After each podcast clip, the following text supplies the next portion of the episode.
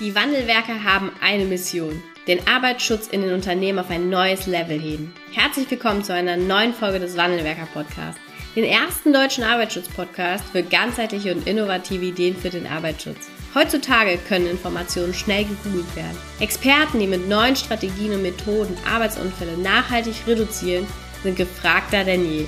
Die Wandelwerker zeigen Geschäftsführern, Sicherheitsingenieuren und Fachkräften für Arbeitssicherheit Schritt für Schritt, wie genau das funktioniert und wie damit den stagnierenden Unfallzahlen ein Ende gesetzt wird. Es gibt keinen Grund, länger zu warten. Jetzt ist der Zeitpunkt, um Arbeitsunfälle zu reduzieren. Bevor es mit der aktuellen Podcast-Folge losgeht, möchte ich ähm, noch eine Ankündigung für dich hier lassen. Das erste Wandelwerkerbuch ist fertiggestellt und veröffentlicht. Mit dem Titel Arbeitsschutz beginnt im Kopf ist es das erste aus unserer Sicht Grundlagen- und Fachbuch für die Weiterentwicklung der Sicherheitskultur geworden. Und du erfährst hier in dem Buch, warum Arbeitsunfälle in deinem Unternehmen stagnieren statt sinken, wie du die Stagnation endlich beenden kannst, ähm, wie du auch das Mindset der Führungskräfte und Mitarbeiter verändern kannst und wie du auch Führungskräfte für dich, für den Arbeitsschutz gewinnst und zu wichtigen Multiplikatoren in deinem Unternehmen machst. Ein Fachbuch, ein Grundlagenwerk für die Weiterentwicklung der Sicherheitskultur in deinem Unternehmen. Und mehrere hundert haben sich das Buch schon gesichert und ihr ganz persönliches Exemplar schon erhalten. Ähm, dein Exemplar kannst du jetzt unter www.arbeitsschutzbuch.de bestellen und in wenigen Tagen auch die Sicherheitskultur in deinem Unternehmen weiterentwickeln. Viel Spaß beim Lesen und jetzt geht's los mit der aktuellen Podcast-Folge. Hallo und herzlich willkommen zu einer neuen Podcast-Folge hier im Wandelwerker Podcast. Ich habe heute äh, den Tom Raju Rolfink im Podcast. Hallo, herzlich willkommen.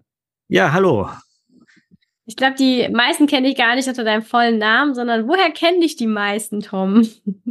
Ja, die meisten kennen mich wahrscheinlich äh, von den kleinen Videos, die ich täglich poste äh, unter Safety Media Design, wo ich immer eine Situation ähm, eines Beinaheunfalls oder eines leichten Unfalls darstelle äh, und äh, auf ja, Sicherheitsmängel hinweise.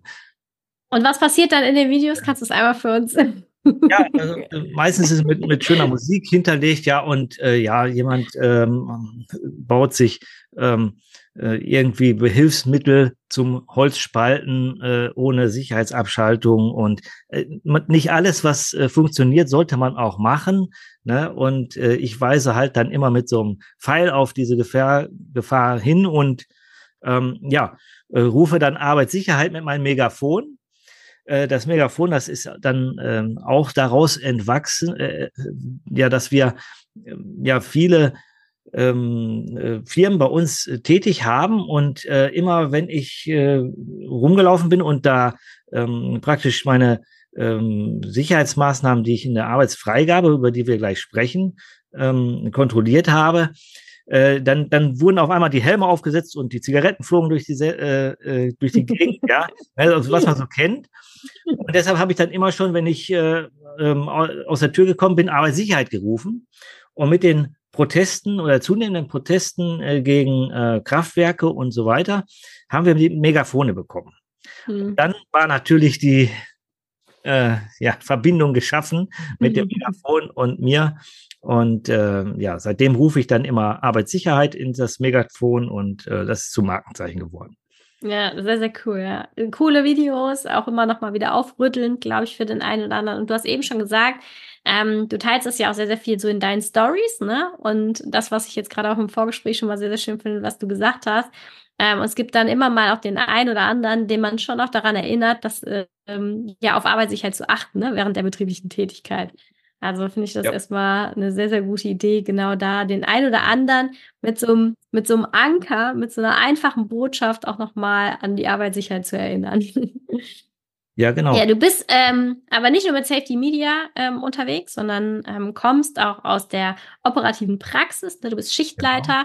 Genau. Ähm, und wir haben uns heute ein Thema rausgesucht, wo du sehr, sehr nah dran bist. Und zwar wollen wir heute über Arbeitsfreigaben beziehungsweise Arbeitserlaubnisverfahren sprechen. Du gerade mich schon einmal darauf hingewiesen hast, ja. dass es einen korrekten und einen etablierten Begriff gibt. da wollen wir heute drüber sprechen, weil ähm, ich finde, es ist ein ganz, ganz wichtiges Thema und es ist auch ein Thema, was wir im Rahmen auch der Zusammenarbeit mit unseren Kunden festgestellt haben, gar nicht überall gut etabliert ist. Also das Thema ähm, ja, Arbeitserlaubnis, gerade auch im Zusammenarbeit, in der Zusammenarbeit mit Fremdfirmen, ne, die da ja oft noch mit hinzukommen. Genau. Also ein ganz, ganz wichtiges Thema, um ja auch Arbeitsunfälle zu vermeiden. Ja, du hast es ähm, gerade richtig schon gesagt. Also da ist es so, ähm, dass ähm, in großen Unternehmen das meistens schon implementiert ist. Mhm. Ja.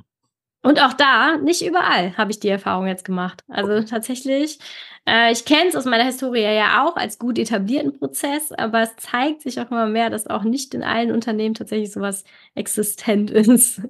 Ich habe noch eine Frage so zu, ähm, zu auch deinem Auftritt bei LinkedIn und auch dem ähm, ja, Safety Media Design. Wie bist du dazu gekommen? Also wie bist du vom, von der Tätigkeit des Schichtleiters auch hin zu diesem Schwerpunkt und zu diesem zur, zur Marke Arbeitssicherheit gekommen? Ähm, ja, also äh, grundsätzlich äh, war es so, dass ich äh, immer schon viel in mich selbst investiert habe. Ich habe immer gedacht, also ähm, jedes Zertifikat, was ich erhalte, ähm, ist mehr wert als eine neue Felge am Auto. Das war schon immer so, weil man das Zertifikat halt ein Leben lang behält. Und somit habe ich mich immer schon äh, viel fortgebildet. Dann war es halt so, dass selbst die Meisterausbildung, also nicht, auch bei großen Unternehmen heute nicht mehr äh, bezahlt wird. Und äh, mhm ich äh, die also auch selber finanziert habe und dann äh, mit Wechselschicht und äh, ja, musste auch einen Urlaub dafür, einen ganzen Jahresurlaub dafür aufwenden, um daran teilzunehmen. Ähm, und dann habe ich mir irgendwie gedacht, äh, irgendwie muss ich das jetzt zurückbekommen, äh, das Geld. Ne? Und dann habe ich äh, praktisch meine erste Firma gegründet. Das war damals noch der Personal Coaching, wo ich ähm, ja Seminare für ähm, die mittlere Führungsebene angeboten mhm. habe, Führen von Mitarbeitergesprächen, Lob- und Kritikgespräche und sowas alles, Motivation, ähm, wo ich mich reingearbeitet habe. Das ist aber, muss ich sagen, äh, sehr schlecht gelaufen. und äh, hatte dann einen Wirtschaftsberater und der hat mir dann äh, den Hinweis gegeben, sag mal, Tom, äh, du bist doch da, machst doch den ganzen Tag Arbeitsfreigaben, das ist doch dein Ding, äh, du solltest in den Arbeitsschutz wechseln. Und dann, ja gut, dann habe ich halt nochmal äh, die Schulbank gedrückt, Fachkraft für Arbeitssicherheit gemacht und habe dann gemerkt, aber wenn du eine Begehung machst, dann kannst du auch gleich den Brandschutz mitmachen. Ne? Du bist ja auch Feuerwehrmann, mhm. freiwillige Feuerwehr, okay, alles klar. Okay. Ja, dann äh, Brandschutzbeauftragter. Ja, dann äh, ja, sind wir ein Störfallbetrieb, okay, äh, Fachkoordinator Evakuierung, ja. Ne? Irgendwas mit Umweltschutz, EHS-Manager, ne? Also das wurde dann immer mehr, immer mehr äh, mit Ausbilder für Staplerkrane, Ladungssicherung und so weiter. Äh, ja, also es, es, es ist immer weiter gewachsen praktisch. Hm. Okay. Ja, und, und auch dich, dich wohlgefühlt in dem Thema dann, ne? Ja, genau. Und Mediendesign kam dann dazu, weil die Welt heute immer so schnelllebig ist. Und äh, das weißt du vielleicht auch, wenn du selber Unterweisungen gibst, dass, äh, wenn du dann sagst, jo, heute kommt äh, Leitern Dritte, ne, dann siehst du schon die ersten in der Wohlfühl, äh, äh ähm, abgeschalteten Haltung. Ja, genau, holen Brötchen raus und so weiter. Und da hatte ich mal ein Seminar gemacht bei der BGETEM, äh, das hieß ähm, Unterweisung effektiv gestalten. Das war sehr, sehr gut. Da wollte ich nämlich dann auch mal fragen, was muss ich denn überhaupt machen als Vorgesetzter, um rechtssicher zu unterweisen? Und da haben die mir auch gesagt, oh, okay, man muss die Leute auch mit einbinden. Und gerade bei der Mediengestaltung ist es so, äh, wenn, wenn man Content sieht ähm, auf, der, äh, auf dem Handy, dann ist der relativ schnell, ja, entweder interessiert der einen in zwei, drei Sekunden oder man wischt selber weiter. Und da muss man halt irgendwie die Sprache der Menschen sprechen und äh, die Leute da ansprechen und da abholen, wo sie sind. Hm. Das ist heute Mediengestaltung, ja. Ja. Handy. Ja. Ja, das stimmt. Ja, das stimmt. ja, sehr schön. Ähm, lass uns gerne mal einsteigen in das Thema der Arbeitsfreigaben. Du bist ja relativ nah dran. Vielleicht können wir einmal ähm, grundsätzlich einsteigen in, wie sieht es da aus mit auch der, den rechtlichen Grundlagen? Also wo ist es geregelt, dass es überhaupt einen Prozess zur Arbeitsfreigabe geben soll? Vielleicht auch, ja, wenn es in der Definition auch schon mit einfassend ist, für welche Tätigkeiten ist das denn überhaupt erforderlich? Ja, also es ist in der Gefahrstoffverordnung ist es äh, mit enthalten. Ähm, ich könnte jetzt auch, warte mal, äh, genauen Paragraphen auch in den Anhang, ähm, Moment, warte mal eben, äh, Anhang 1 Punkt 1.4 unter organisatorische Maßnahmen finden wir das. Wir finden das in der Baustellenverordnung. Ähm, da, da haben wir den sogenannten SIGECO, ne, ähm, den Sicherheits- und Gesundheitsschutzkoordinator. In der VDE 0105-100 finden wir das. Äh, da heißt es aber Durchführungserlaubnis zu der Begrifflichkeit. Dann in der allgemeinen Bundesbergverordnung, ähm, da finden wir dann auch die Arbeitsfreigabe unter der THBS 1112. Da finden wir die Arbeitsfreigabe alles für ähm, Gefahren ähm, oder besonders gefährliche Arbeiten oder wenn ähm, ja eine Gefährdung durch andere äh, ausgehen kann. Also wenn man also eine gegenseitige Gefährdung nicht ausschließen kann. Ne? Also aber gerade bei der THBS äh, 1113, da ist auch die Begrifflichkeit der Instandhaltungsarbeiten drin. Mhm. Ne? Und da sind wir ja eigentlich tagtäglich unterwegs. Und wenn wir dann sagen, gefährliche Arbeiten, dann sind wir wieder in der DGUV-Vorschrift 1. Da finden wir die unter Paragraphen 8. Da sind die alle aufgeführt. Ne? Das sind dann äh, ja, äh, äh, Baumfellarbeiten, ne? elektrische Arbeiten sowieso, Schweißarbeiten, Heiß- und, und, und äh, äh, Heißarbeiten, ähm, ja, Behälterbegehung? Mhm. enge Räume, Taucharbeiten, also alles das, was wir unter gefährlichen Arbeiten so kennen. Und ähm, was bedeutet im Grunde genommen der Prozess der Arbeitsfreigabe? Ja, eine Arbeitsfreigabe, äh, dazu müssten wir erstmal äh, dahin gehen, wer hat welche Verantwortung. Hm, gerne. Hat. Ja, ähm, weil wir haben einmal natürlich äh, den, den Unternehmer, dann haben wir dann sowas äh, wie mich, dann einen Schichtleiter oder einen Meister oder einen Werkstattleiter. Und dann haben wir irgendeine Firma, die irgendwas ausführen möchte. Ne? Und diese kann, Firma kann ja auch die interne Firma sein, ne? Kann auch die Werkstatt sein. Mhm. Da können wir das, da können wir gleich nochmal drauf kommen, okay. das mit einer Betriebsanweisung auch dann äh, ähm, vielleicht regeln können. Mhm. Aber äh, sagen wir jetzt erstmal, wir beauftragen eine Firma mit dem Schweißen eines mhm. Rohres bei uns in der, in der Firma. So, jetzt wird wer trägt jetzt welche Verantwortung? Also der Unternehmer, klar, der hat ja immer die äh, Verantwortung, aber der macht ja, hat ja die Übertragung der Unternehmerpflicht auf, auf, die, auf die Vorgesetzten dann schon mal runtergebrochen. Also haben wir den äh, Schichtleiter, der dann dafür sorgen muss, oder aber der Werkstattmeister, dass diese Firma, die jetzt kommt und Schweißarbeiten durchführen möchte, sicher arbeiten kann. Also das ist seine Verantwortung. Also dort bei der Anlage durch Änderung von Betriebszuständen, elektrisches Freischalten, ähm, drucklos machen, Abkühlzeiten beachten. Also da dann dafür zu sorgen, wenn er die Arbeitsfreigabe gibt, mhm. dass diese Firma, die ausführende Firma, dann sicher arbeiten kann. Und diese ausführende Firma, die ist dann dafür verantwortlich, dass sie gemäß der Arbeitsfreigabe, die sie dann erhalten, auch sicher arbeitet. Das heißt, wenn ich dann in der Arbeitsfreigabe festlege, es ist PSA äh, zu tragen, sprich ähm, leichter Atemschutz oder äh, Staubmaske, ne, ähm, äh, oder wenn wir mit Gefahrstoffen zu tun haben, äh, entsprechende PSA, äh, die geeignet ist für die Gefahrstoffe, ähm, dann ist der dafür verantwortlich, dass äh, für diese Einhaltung dieser Sicherungsmaßnahmen. Und dann sind wir aber auch noch nicht raus. Der Werkstattleiter hat dann auch noch mal eine Kontrollpflicht. Das mhm. heißt, er muss dann auch kontrollieren, ob auch tatsächlich so gearbeitet wird. Häufig haben wir das ja auch so, dass vielleicht ein Vorarbeiter kommt, der weist seine Mitarbeiter dann ein und dann verschwindet er wieder. Ja, das, das ist so ein üblicher Prozess. Da ist auch meistens nur einer, der Deutsch äh, richtig gut sprechen kann. Und dann äh, hauen die wieder ab und dann hinterher weiß wieder keiner, was äh, wer ist. Er ist aber in der Verantwortung. Er ist dann in der Verantwortung, dass er seine Leute tatsächlich richtig unterwiesen hat in der ja, in den Einhalten der Sicherheitsvorschriften. Wenn wir jetzt zum Beispiel sagen, pass mal auf, äh, in diesem Bereich dürft ihr euch aufhalten, dass die dann auch nicht zum Beispiel in gesperrte oder ähm, besonders gefährliche Bereiche gehen. Hm. Okay.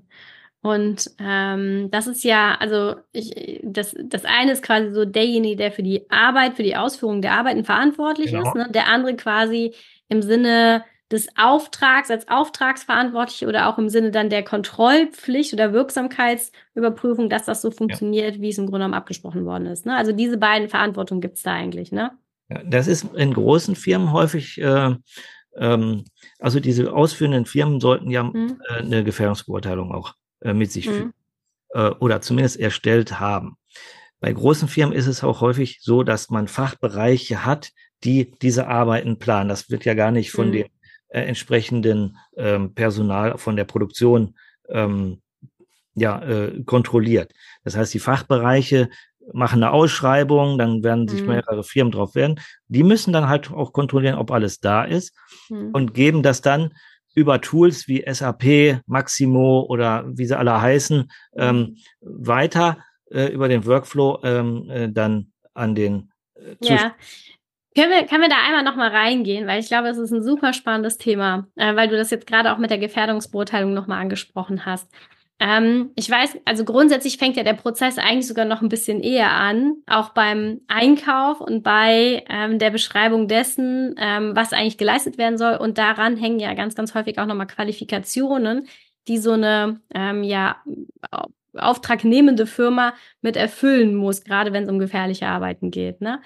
Ähm, und dann hattest du jetzt gerade auch schon mal gesagt, die brauchen ja auch eine Gefährdungsbeurteilung. Die haben ja für sich eine Gefährdungsbeurteilung. Das ist ja die eine Gefährdungsbeurteilung, die wir haben. Und auf der anderen Seite gibt es ja auch nochmal eine Gefährdungsbeurteilung für vor Ort, die im Zweifelsfall vermutlich erstmal der Auftraggeber also Auftragsverantwortliche der Firma erstellt hat. Ja, genau. Wie ist in, in deiner, also in der betrieblichen Praxis dann die Zusammenführung der Gefährdungsbeurteilung des, des Arbeitsverantwortlichen, also der Fremdfirma, und vor Ort äh, der, ja, des, äh, des Auftragsverantwortlichen? Also es ist ganz unterschiedlich, denn ähm, manche Firmen, gerade die jetzt aus Niederlande kommen oder so, die haben ja, wenn man die Gefährdungsbeurteilung, das ist ein ganzes Buch, das kann man sich ja mhm. eigentlich, äh, das ist schon sehr, sehr aufwendig gestaltet. Ähm, mhm. Bei anderen sieht man das als ja, Produktionsleiter gar nicht. Ähm, ähm, der Fachbereich erstellt Gefährdungsbeurteilungen für die Gefahren von Räumen, sage ich mal. Wenn wir mhm. jetzt großen Raum haben und wir haben Lärmbereiche da drin, dann wird dafür eine Gefährdungsbeurteilung erstellt und die erhalten dann in Folge für die ausgeschriebene Arbeit die Gefährdungsbeurteilung von den ausführenden Firmen. Äh, die sind dann entweder in dem Tool, was, welches man dann benutzt für mhm. dieses Freigabeverfahren, äh, hinterlegt als Dokumentenanhang oder aber wird mitgeführt, wenn sie dann äh, kommen und das ausführen wollen.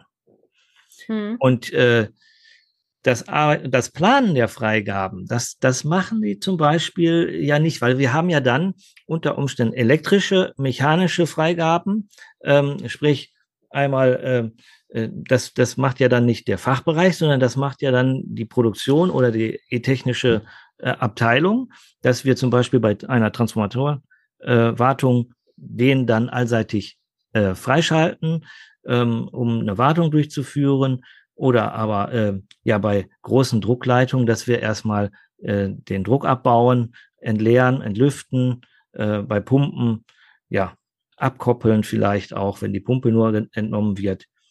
Das macht dann wieder jemand anders. Also es ist schon ein Zusammenspiel mhm. von mehreren ja, Gewerken, mhm. ja, was alles dann im Freigabebüro zusammenfließt. Ja, okay. Und dann, ja, das ist ein guter Punkt. Und dann gehen wir quasi in dieses Freigabebüro ja. Und da ist dann äh, in, also face to face, vor Ort, persönlich, sowohl ja. derjenige, der für die Ausführung der Arbeiten verantwortlich ist, als auch derjenige, der gerade im Grunde genommen ja. Verantwortung für die Anlage hat. Ne? Ja, bei der nächsten Revision bin ich auch wieder der Anlagenverantwortliche. Und da erwarten wir so zwischen 1000 und 1200 äh, Arbeitsfreigaben, die wir dann mhm. ausgeben für einen Zeitraum von vier Wochen. Das heißt, da sind wirklich 300 bis 360 hatten wir zu Spitzenzeiten gleichzeitig ausgegebene Arbeitsfreigaben mhm. mit gegenseitigen Gefährdungen.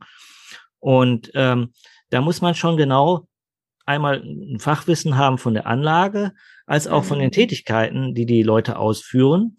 Denn zum Beispiel ist ja ein Unterschied, wenn jemand jetzt Trenn schneidet mit dem, äh, mit dem äh, beim Schweißen, also Trennschneiden, oder halt nur ein Schweißverfahren an. Also der Funkenflug ist ja ein ganz anderer Äh, bei dem Schweiß mit der Stabelektrode fliegt er ja mehr oder weniger nur gerade herunter, weswegen beim, beim Trennschneiden ja ein sehr viel weiterer Funkenflug äh, und ein größerer Gefahrenbereich abzustecken ist. Mhm. Ja. Und ähm, die im Grunde genommen passiert ja dann die Arbeitsfreigabe im Vier-Augen-Prinzip, ne? Also vier oder genau, sogar also sechs der, Augen. Die Ausführung der Firma bekommt dann die Arbeitsfreigabe erteilt, nachdem die Sicherungsmaßnahmen durchgeführt wurden. Mhm. Und die Sicherungsmaßnahmen, da sind wir wieder bei den fünf Sicherheitsregeln, gibt es einmal für die äh, Mechanik und auch für die Elektrik. Mhm. Ähm, bei uns wird auch noch so gemacht, dass wir das alles mit einem Schloss sichern. Das heißt also, wenn wir jetzt einen äh, elektrischen Einschub sichern von einer Pumpe, dann wird da ein Schloss reingesteckt äh, äh, und so dass es man gegen Wiedereinschalten sichert mit einem Schloss und alle Schlüssel zu dieser Freischaltung wandern dann in einen Safe. Hm. Und erst wenn dann dort alle Schlüssel vorhanden sind, ähm, äh, dann wird die Freigabe erteilt. So, dass man auch sicher ist, dass es nicht zwischendurch irgendjemand auf die Idee kommt, ja, oh, irgendwie, ich möchte den Schieber jetzt gerne mal äh, öffnen, um zu gucken, ob da noch Wasser in der Leitung steht. Nee, das, das geht nicht. Also das ist alles dann mit Ketten und Schlössern gesichert, mhm. so dass wir da auch wirklich äh, Unfälle vermeiden. Ja, und ähm, die, äh, das heißt, die, die äh, Arbeitsfreigabe gibt's aber erst nach den Sicherungsmaßnahmen. Ne? Es ja. ist nicht so, dass im Grunde genommen auf dem Papier beschrieben wird, welche Sicherungsmaßnahmen umzusetzen sind. Und ich sag mal, unter Bedingungen und Berücksichtigung der Sicherungsmaßnahmen wird dann äh, schon die Arbeitsfreigabe erteilt, sondern wirklich erst mit Umsetzung der Sicherungsmaßnahmen gibt's die Arbeitsfreigabe. Genau. Ja. Genau. Ja. Okay. Also erst wenn ja. das alles gelaufen ist, äh, mhm. weil wir auch teilweise ja Schäden feststellen, die betrieblich mhm. vielleicht, äh, wenn man jetzt eine redundante Pumpe hat und eine Pumpe hat jetzt eine größere Leckage, kann man die ja abschiebern, aber man muss sie nicht sofort reparieren. Ja, das heißt, mhm. da kann man auch sagen, okay, das ist jetzt keine Wochenendarbeit, sondern wir schieben das auf Montag und dann wird dann mhm. auch erst zum Montag gesichert. Okay. Ähm, sind das vier Augen oder sechs Augen, die die, die, äh, die Arbeitsfreigabe geben? Die Arbeitsfreigabe wird äh, bei uns von äh, sechs Augen gegeben. Mhm. Das heißt, wir haben einmal einen, der plant und den Anlagenverantwortlichen, der drüber guckt. Und wir haben dann natürlich noch die ausführenden äh, Anlagenfahrer, die äh, Sicherungsmaßnahmen durchführen. Mhm. Und wenn denen etwas, es kann ja auch tatsächlich mal ein Zahlendreher drin sein, was nicht sollte, was aber gerade bei Beginn der Einführung äh, des Systems äh, häufig passiert ist, wo man noch alle KKS einzeln eintippen musste. Mhm. Da ähm, fällt denen das dann spätestens auf und äh, man hat dann also praktisch nochmal eine Sicherheit. Ja, okay. Ja, also sechs, sechs Augen sogar. Ja, jetzt hast du gerade am Anfang des Gesprächs auch schon gesagt, es ist aber nicht damit getan, jetzt einfach nur zu unterschreiben und zu sagen, so ist alles sicher, sondern welche Aufgaben hat natürlich dann auch ähm, der, der Auftragsverantwortliche noch, der Firma, in der die Arbeiten stattfinden? Ja, genau. Also die, die Firma, ähm, die, die die Aufgaben ähm, übernommen hat, die sind für die Einhaltung unserer Sicherungs- oder, oder der festgelegten Maßnahmen ähm, ähm, auch verantwortlich. Wenn wir jetzt mhm. Schweißarbeiten haben, dann muss natürlich auch ein Feuerlöscher da sein. Wenn mhm. der äh, entsprechende Schweißer kein äh, Brandschutzhelfer ist, dann müssten wir da eine Brandwache haben oder überhaupt bei Abschaltung von der Brandmeldeanlage müssen wir sowieso einen Brand, Brand, äh, äh Brandschutzhelfer da haben, der äh, die Brandwache übernimmt.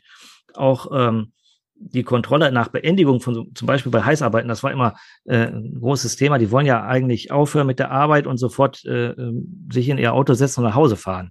Ne? Da habe ich auch lange gesucht, bis ich da mal was gefunden hatte, wie lange denn so eine Brandwache eigentlich sein muss. Ne? Also ja. da, äh, ist also Minimum sind zwei Stunden. Ne? Das, mhm. das, das, das, äh, ich kann dir nachher die äh, DGUV-Regel äh, da nennen. Ähm, weil das immer wieder so ein Streitthema war. Mhm. Und äh, wann brauchen wir denn eine Brandwache?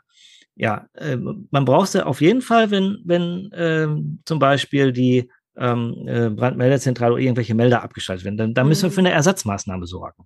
Ja, und das muss irgendeiner machen. Und das muss auch bei der Auftragsvergabe möglichst schon mit einfließen. Zum Beispiel auch bei Behälterbegehung wenn wir sagen, eine kontinuierliche äh, Luftgüteüberwachung ist notwendig für die Ausführung der Arbeit, dann muss das Gerät ja von der Firma mit, das ist ja nicht unsere Aufgabe, denen das Gerät zu stellen, sondern mhm. sie sehen das ja in ihren äh, Lastenheft, was sie da machen sollen. Ne? Und ähm, ja, das ist aber auch dann immer wieder äh, Gesprächsbedarf. Ja. Wir haben natürlich, das sollte man vielleicht auch nochmal sagen, die Leute, die kommen, die kennen ja zum großen Teil nicht unser Werk.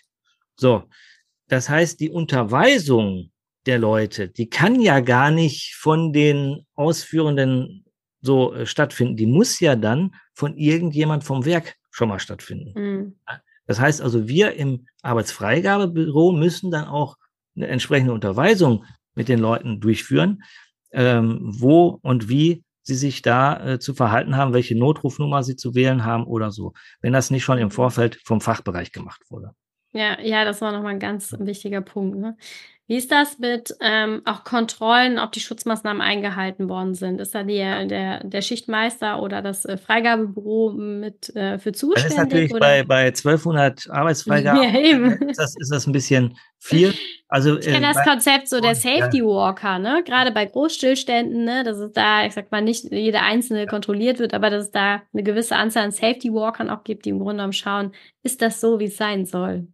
Ja, das gibt's. Also bei uns gibt's einen, der nur die Heißarbeiten abläuft. Mhm. Bei uns gibt es einen, der nur alle Gerüste abläuft mhm. und einen, der Isolierarbeiten abläuft. Ne? Also da ja, okay. haben wir also schon sehr viele Leute, die dann beauftragt sind, das zu kontrollieren. Und auch auf den Arbeitsfreigaben ist extra ein Feld, wo die Kontrollen dann eingetragen werden. Weil die mhm. Arbeitsfreigabe, das machen wir übrigens auch. Man könnte es ja natürlich auch komplett elektronisch machen, aber äh, die Schriftform ist doch da immer noch die geeignetste Form, weil die Leute dann das Schriftstück mit vor Ort nehmen können und dann auch vielleicht im Zweifel nochmal drauf gucken können. Ja, äh, zeig mir nochmal den Sicherungsschein, brauchen wir jetzt tatsächlich hier äh, eine Staubmaske oder nicht? Ne? Ja, äh, deshalb die Papierform ist natürlich da in dem Bereich noch, noch ja. besser. Genau, genau das Gespräch habe ich letztens geführt. Da war auch die Frage, dürfen wir das äh, digital mit abbilden? Ich gesagt, macht das, also macht das nicht in dem Format mit auch ähm, ja den Freigabemechanismen, die da dran sind, und ich auch immer Papierform empfehlen. Also das BGB kennt ja drei Formen von, äh, also Schriftform, Textform mhm. Ne, und elektronische Form. Ne, mhm. Ne, und äh, alles drei ist anerkannt, bis, äh, bis auf Textform ist sowas wie eine AGB, äh, Schriftform ist mit händischer Unterschrift. Ja. Bei elektronischer Form, da müsste man auch sagen, okay, da kommt wieder der Datenschutzbeauftragte mit ins Boot weil wir müssten ja in irgendeiner Form einen Nachweis einer elektronischen Signatur haben. Ne? Mhm. Also es ist auch nicht mal so eben implementiert, sagt so, hier unterschreibt mal eben, sondern wir müssen das ja auch entsprechend der Datensicherung auch dann. Ja. Ja, das stimmt. Ja, ja, dann lass uns doch, jetzt haben wir einmal Vorbereitung äh, währenddessen und auch zum Abschluss, du hattest gerade auch schon ähm, die Sicherungsmaßnahmen und Brandwachen und so angesprochen. Ne? Wie ist dann der Prozess hinten heraus? Also wer muss jetzt, muss jetzt der die ähm, Auftragsverantwortliche für immer mitkontrollieren, ob im Grunde genommen der Ist-Zustand wiederhergestellt worden ist. Ähm, oder wie läuft das dann auch im Regelfall dann zur Freigabe wieder hinten heraus? Also wenn, wenn die Firma uns meldet, dass sie mit den Arbeiten äh, fertig sind, dann kontrolliert in dem Fall der Fachbereich, ob das alles mhm. äh, fachgerecht ausgeführt wurde, ob da, äh, es äh, kann ja auch sein, äh, bei Schweißarbeiten, dass nochmal eine Durchstrahlungsprüfung äh, stattfindet, ne, ob alles äh, soweit äh, ähm, in, in Ordnung ist mit der ähm, Schweißnaht. Und dann bekommen, erhalten wir die Arbeitsfreigabe zurück. Mhm und müssen dann natürlich, das ist wieder die Sicherheits- und Gesundheitsschutzkoordination, äh, gucken, kann ich das System denn schon zurückstellen? Oder mhm. ist da vielleicht dann, wenn ich jetzt da äh, ähm, ja einen Schieber öffne oder da elektrisch ähm, etwas äh, wieder zuschalte, äh, eine Gefährdung für jemand anderes? Es kann ja auch sein, man gibt eine Freigabe aus für eine Pumpe. Und wenn er jetzt sagt eine Pumpe, dann hat die also einmal die, die, die Pumpe, eine Kreisepumpe, die aber elektrisch angetrieben ist. Ne, das heißt, mhm. es könnte ja auch sein, dass die Pumpe vielleicht noch nicht fertig ist, aber die ähm, elektrische Arbeiten sind fertig. Ne? Dann können wir natürlich den Elektromotor noch nicht wieder sichern äh, mhm. oder wieder einsichern, äh, wenn die Pumpe noch nicht gekuppelt ist. Ne? Das wäre dann eine Gefährdung. Ähm, äh, ne, nicht, dass der Motor anläuft oder irgendwie was anderes. Also wir müssen dann schon immer gucken, äh, ist da alles fertig. Ich hatte auf der A und A mit äh, drei Leuten von der äh, Berufsgenossenschaft äh, von der BGE-Team gesprochen, wie das denn mit der Dokumentationspflicht ist überhaupt. Mhm. Ähm, wie lange muss ich das aufheben? Ja?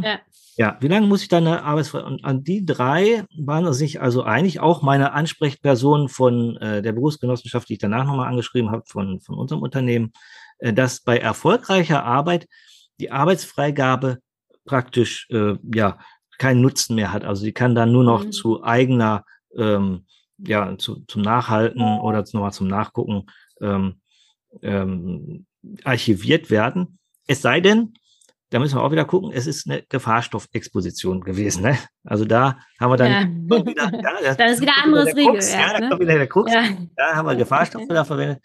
Alles klar. Dann haben wir natürlich mehr, aber normalerweise bei einer erfolgreich abgeschlossenen Arbeit kann man nach Beendigung der Arbeit diese Arbeitsfreigabe dann auch, mhm. braucht man jetzt nicht zehn Jahre oder zwei Jahre äh, okay. archivieren. Aber die Unterweisung wieder, 365 Tage, bitte aufbewahren. Ne? Hm. Ja. ja, ja, und so differenziert ist es dann ja. manchmal, ne? Ja.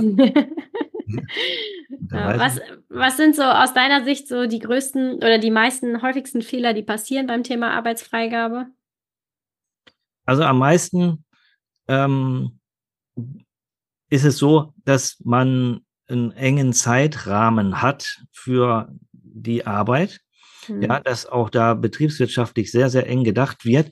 Und äh, zum Beispiel, ich will jetzt gar nicht sagen, bei welcher Firma das war, aber dann zum Beispiel Abkühlzeiten nicht eingehalten werden und Leute mhm. schon, äh, sage ich mal, Kesselanlagen, ähm, äh, Wächten abstoßen im Kesselinnern bei 70 Grad, äh, wo wir sagen, okay, also bei mir hätte es das jetzt nicht gegeben. Ne? Mhm. Ähm, aber es gibt das, ne? ähm, dass die Leute also wirklich dann immer aufs Tempo drücken. Es ist ja auch viel Geld, wenn man sich überlegt, eine Ausfallzeit kann zu guten Zeiten oder zu, mhm. Spitzenlastzeiten auch mal 200.000 Euro kosten, ne? eine Stunde. Ja, ähm, das, das sind ja hohe Preise, die äh, oder große Beträge, aber trotzdem sollte man da ähm, ja immer die Sicherheit auch ein bisschen mit einrechnen und auch entsprechende Abkühlzeiten oder aber auch ja. Freischaltmaßnahmen, dass die Leute gerade bei elektrischen Freischaltungen sich die Zeit nehmen können, nochmal genau mhm. zu kontrollieren, mache ich genau das Richtige. Ja. Mhm, das stimmt, weil wenn die Anlage, wenn was passiert, steht die Anlage länger. Genau, genau. Also Unfälle passieren, gesehen, ne? die sind ja. dann meistens auch sehr schwer. Ähm, hatten wir ja jetzt, ich weiß nicht, ob mitgekriegt hast, in äh, Hamm-Introp war ja auch ein Stromunfall, drei mhm. Verletzten ne, oder äh, also es ist im Kraftwerk sterben schon mal Menschen äh, ja durch durch Arbeiten, aber ähm, ja. da wird dann auch immer geguckt, ja gerade dann, wenn die Staatsanwaltschaft dann kommt, dann wird geguckt, ja, was stand denn da jetzt bitte genau drin? Wie hätte er jetzt mhm. arbeiten sollen? Ja. Äh, bei der Errichtung eines Kraftwerks äh, ist ein Mann zum Beispiel, ich will mal ein Beispiel nennen, ähm, zu Tode gekommen, ähm, der Schweißarbeiten machen sollte beim einem Ölrücklauf, ähm, ja, äh, zum Turbinenölbehälter. Und da war halt die Vorgabe aus der Arbeitsfreigabe, dass zwei Steckscheiben da gesetzt werden. Wenn man die Flansche, löst, dann eine Steckscheibe. Und der Einfachheit halber wollte er, also hat er nur eine gesetzt und in der anderen hat er ein Kissen gesetzt.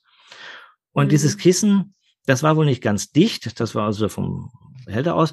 Und er hat Schutzgas geschweißt und wollte das Kissen richtig setzen, weil er gemerkt hat, seine Atmosphäre für Schweißen hat nicht so gepasst. Und ist dann in den Behälter reingestiegen und das Kissen zu richten. Und da ist er dann umgekippt. Ne? Mhm. Äh, junger Mann, 23, ja. Sein Kollege wollte ihn retten, auch umgekippt. Ne? Den konnte man mhm. wieder retten, aber der junge Mann ist verstorben. Ja. Ne? Also, und da wurde dann auch ganz genau geguckt. Ne? Und da stand drin Steckscheibe. Ja. Und wir können dann auch nur sagen, ja, haltet euch an die Regeln. Mhm. Ja. Und ähm, ja, aber wir haben auch eine Kontrollpflicht. Ne? Mhm. Ja, ja, das ist, glaube ich, ein wichtiger Punkt. Und das wär, ist ja jetzt, so wie du es eben auch gerade nochmal beschrieben hast, ist ja im Grunde genommen, die Arbeitsfreigabe erfolgt erst nach Abschluss der Sicherungsmaßnahmen. Ne? Also da eben auch nochmal zu prüfen, ist alles so, wie wir es auch beschrieben haben im Arbeitsfreigabeschein. Ne? Ja, ja, genau.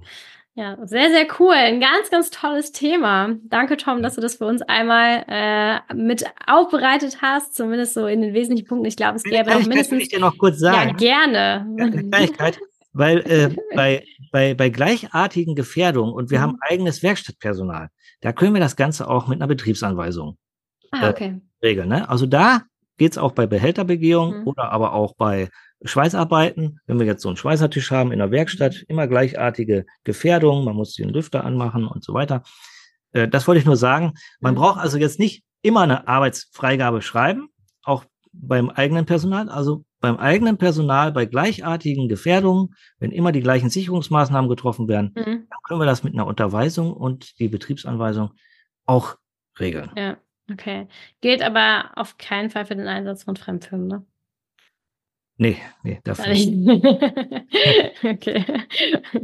ja. ja, sehr cool. Ja, danke schön. Ähm, ich glaube, das war für viele Kolleginnen und Kollegen da draußen nochmal ganz hilfreich. Das ist aus meiner Sicht auch manchmal gar nicht so ein trivialer Prozess, ne? gerade wenn man auch als ähm, ja, beratende Funktion das mal selber im Doing noch nicht miterlebt hat von wie, wie funktioniert es tatsächlich ne, im Freigabebüro, wie ist der Ablauf. Ähm, und da weiß ich, dass aber viele von uns als Fachkräfte eben schon auch damit betraut sind, Fremdfirmenmanagement-Richtlinien zu schreiben, die Regeln dazu zu definieren. Ne? Und da war das, glaube ich, jetzt an der Stelle nochmal sehr, sehr hilfreich. Tom, vielen, vielen Dank, dass du da einmal ein bisschen Neb äh, Licht in den Nebel gebracht hast. Dir äh, weiterhin auf jeden Fall viel Erfolg auf der einen Seite natürlich ähm, ja in deinem Unternehmen und auf der anderen Seite natürlich auch mit Safety Media Design. Mach weiterhin deine, deine großartigen Videos, die den einen oder anderen, der glaubt, dass Arbeitsschutz langweilig ist und äh, vielleicht auch etwas verstaubt, äh, dass du da ein bisschen auch nochmal ein anderes Media Design mit reinbringst. Dankeschön und mach bitte weiter so. ja, ich danke auch. Danke, tschüss.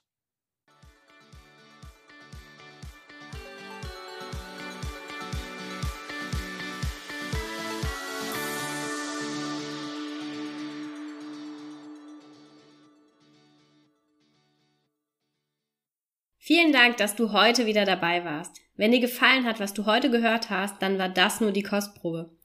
Willst du wissen, ob du für eine Zusammenarbeit geeignet bist? Dann gehe jetzt auf www.wandelwerker.com-termin und buche dir einen Termin. In diesem 45-minütigen Beratungsgespräch wird eine Strategie für dich erstellt. Du erfährst, in welchen Schritten du an der Einstellung der Menschen im Unternehmen arbeitest, sichere Gewohnheiten schaffst und somit die Arbeitsunfälle nachhaltig reduzierst. Vergiss eine Sache bitte nicht. Wenn seit Jahren die Unfallzahlen bei dir stagnieren, dann verbessert sich der Zustand nicht von alleine. Du brauchst einen Berater, der dir zeigt, welche Schritte du befolgen sollst und welche lieber nicht. Wir haben Geschäftsführern, Sicherheitsingenieuren und Fachkräften für Arbeitssicherheit in Deutschland, Österreich und der Schweiz dabei geholfen, die Sicherheitskultur in deren Unternehmen und bei deren Kunden zu verbessern. Als Kooperationspartner des Verbandes für Sicherheit, Gesundheit und Umweltschutz bei der Arbeit liegt es uns am Herzen, dir das notwendige Handwerkszeug auf dem Weg zur Vision Zero zu zeigen und bei der Umsetzung zu unterstützen. Wenn du wissen willst, ob du für eine Zusammenarbeit geeignet bist, dann sichere dir jetzt unter www.wandelwerker.com-termin deinen persönlichen Termin.